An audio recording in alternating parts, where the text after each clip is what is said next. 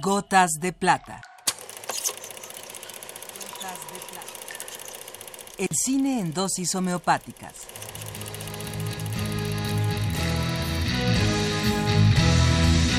Con Carlos Naro.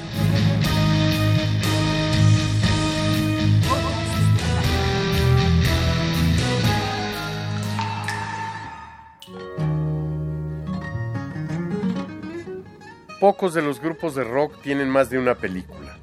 Hasta donde recuerdo, quienes más películas tienen son británicos y también son los grupos que más han influido en la sociedad contemporánea. Por un lado, los Beatles, que cuentan su filmografía con verdaderas joyas, como ese monumento del arte pop que es el submarino amarillo, y más recientemente los Sex Pistols con Sid Vicious.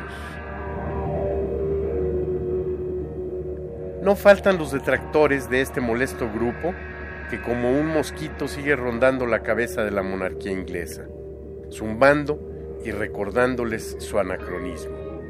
La mayor parte de las críticas se escudan en la falta de calidad musical del grupo y más aún de su vocalista. Pero, ¿quién puede negar la importancia e influencia del grupo que dio origen al movimiento punk?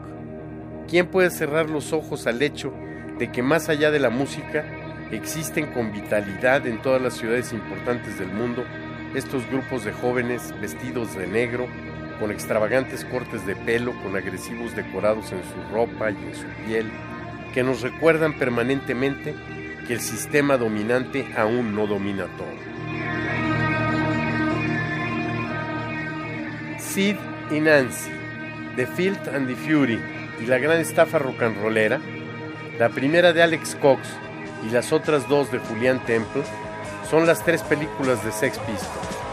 En las tres se canta la irreverente y sarcástica canción Dios salve a la reina. Una última cosa antes de escucharla. Esta ciudad necesita el tianguis del show.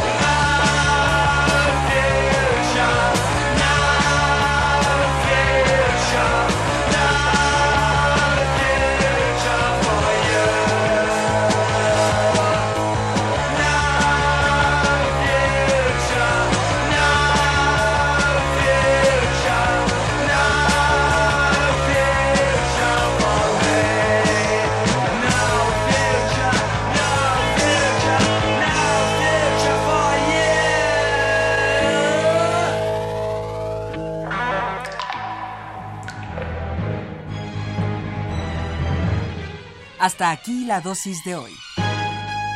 Gotas de plata.